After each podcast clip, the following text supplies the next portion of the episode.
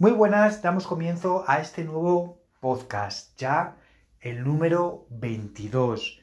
¿Quién me iba a decir a mí hace no mucho tiempo que íbamos a tener ya 22 capítulos de podcast y gente que los sigue? Muchas gracias a todos vosotros. Espero que todos mis aciertos y todos mis errores que voy contando en, estos capítulos de podcast os valgan y os sean de utilidad. En este podcast nuevo quiero hablar sobre todo de cómo parecer grande. Es algo muy importante, algo que realmente a, todo el mundo le gusta pertenecer a una comunidad o ser de algo o estar dentro de algún grupo eh, cuando tú, por ejemplo, tengo gente a mi alrededor que es gente de Nike, todo lo que llevan es de Nike, se sienten identificados con la marca Nike. Eh, todo el mundo conocerá seguramente a mucha gente que lo que le gusta es iPhone. Entonces es como una especie de batalla, ¿no? Eres de Android o eres de iPhone, ¿no? De igual manera, pues hay mucha gente que se siente súper identificada con los coches gente que siempre lleva la misma marca de coche y de igual forma con tantas y tantas marcas, ¿no? Estamos hablando de marcas muy grandes, estamos hablando de marcas que tienen unos presupuestos estratosféricos en el branding y que muchas de ellas llevan muchísimo tiempo trabajando esa marca, trabajando ese branding para que hoy por hoy todo el mundo las conozca, el que más, el que menos, pero al menos saber eh, qué marcas son, ¿no? La ventaja que tenemos nosotros que nos dedicamos al e-commerce es que podemos parecer muy grandes, a lo mejor con lo de muy me he pasado un poco, pero sí grandes, eh, gracias a, las estrategias que, que se pueden realizar de marketing digital. Hoy por hoy es una evidencia que las redes sociales para cualquier tienda online que, que, quiera expandirse, que quiera crecer, que quiera escalar, eh, tiene que usarlas sí o sí. No es la única estrategia, las redes sociales, pero sí, desde luego, es importante. Y os voy a contar, he hecho una pequeña pausa porque no sabía muy bien cómo enfocarlo, pero os voy a, os voy a contar directamente, sin pensármelo mucho, por dónde lo estoy enfocando yo. Yo no soy ningún gurú del e-commerce. Hay mucha gente que lleva mucho más tiempo que yo y mucho más gente que seguramente haya empleado esta estrategia. Estoy completamente convencido, pero os voy a decir cómo lo estoy haciendo yo en mi marca. Una marca que he empezado hace muy poquito, ya está registrada, tiene todas las redes sociales ya con, su nombre y vamos a empezar a, trabajar esa satisfacción del cliente cuando recibe un producto realmente bueno y todo lo que lleva por detrás, ¿no? Con el, con el objetivo de que me vuelva a comprar y me recomiende. Ese va a ser mi objetivo. No es ganarle dinero en la primera compra, no. Va a ser ganar dinero en la segunda compra porque está muy contento y que me recomiende y ganar dinero con esas terceras compras, ¿vale? Voy a buscar esa satisfacción del cliente. Ese cliente, y volvemos a lo que os decía antes, puede llegar a pensar que mi marca es grande. Y esto se hace con herramientas de, marketing, ¿no? Estrategias de marketing. ¿Cómo podemos hacerlo? Vamos a situarnos eh, en el contexto de, las redes sociales. Eh, yo puedo hacer publicidad a través de Facebook, a través de Instagram, con TikTok, con Google Ads, como tú quieras. Me da exactamente lo mismo.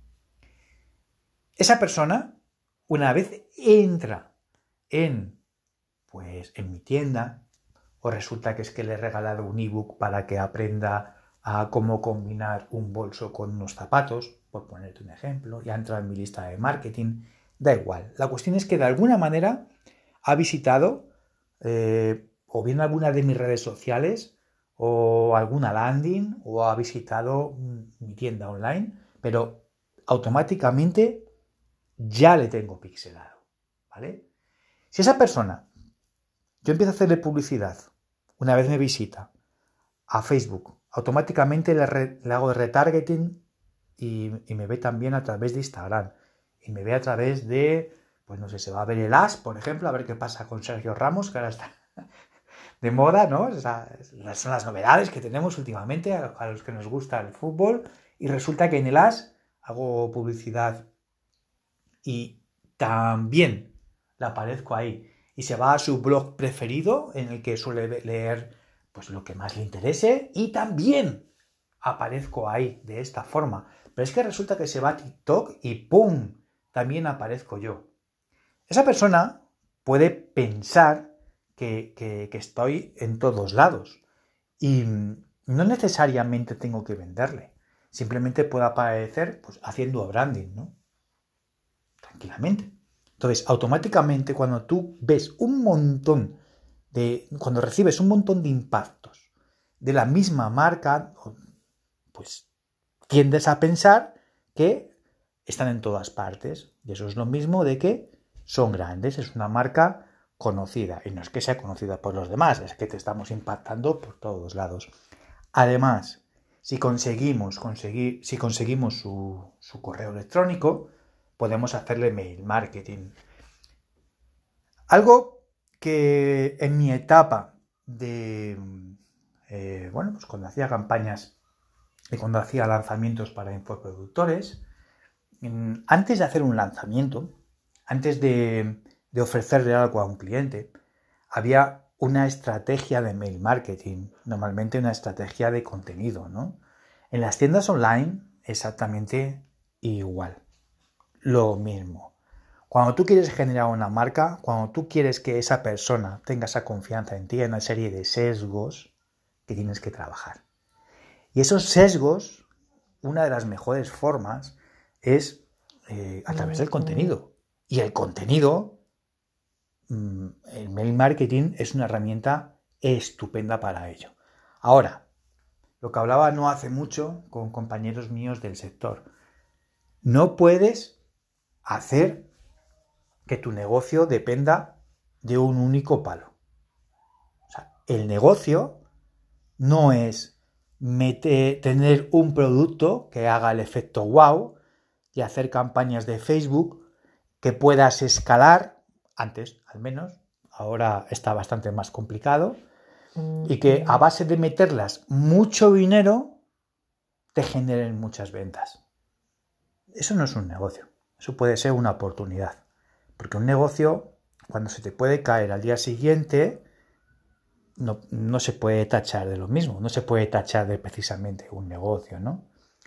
De igual manera, el negocio tampoco puede estar basado en el contrarreembolso, que ahora está muy de moda. Ahora el dropshipping ha muerto. Ahora hay que hacer contrarreembolso. No, el negocio no es el contrarreembolso. Amazon. No, el negocio es Amazon.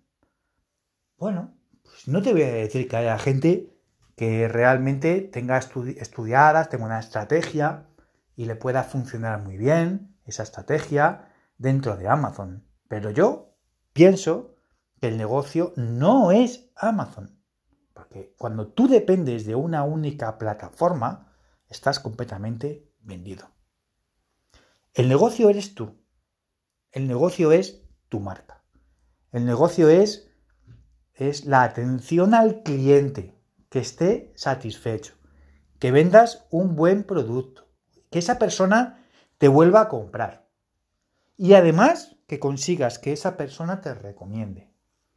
Entonces, si el día de mañana tú tienes tus productos y metes a gente a través de Facebook, de TikTok, de Google, de Amazon, o metes gente, pues me da igual, o con influencers, o haces un, haces B2B, es que me da exactamente lo mismo. Eh, si se te cae algún palo, no pasa nada, porque no se te ha caído el negocio. ¿Vale?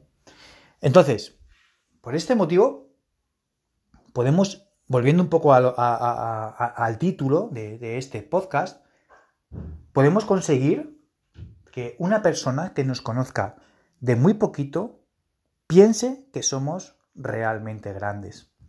Sin ir más lejos, la semana pasada hablaba con mi mujer y resulta que pues la vi con unas sandalias de verano, ¿no? Digo, hombre, estas sandalias, ¿cuándo te las has comprado? Que no me he enterado. Ah, pues es que las recibí ayer. Digo, ¿pero dónde, dónde las has comprado? Dice, pues a través de una tienda online. Digo, jolín, pues qué rápido ha sido la entrega. Un día, chicos. Un día, bueno, lo, hice a primera hora de la mañana, tramitarían el pedido rápidamente con, con, la agencia de transporte que hicieran, lo recogerían sobre las 10, las 12, a la hora que fuera, y, y al día siguiente por la tarde ya estaban, ¿no? Bueno. Entonces, ella estaba pues, pues muy contenta. Sinceramente, las sandalias eran normales. Ella decía que eran cómodas, pero bueno, pero, visualmente... Ahora, la experiencia de compra que tuvo mi mujer fue increíble. Primero, antes de haber comprado las, las sandalias, mi mujer llevaba viendo esas sandalias por todos lados.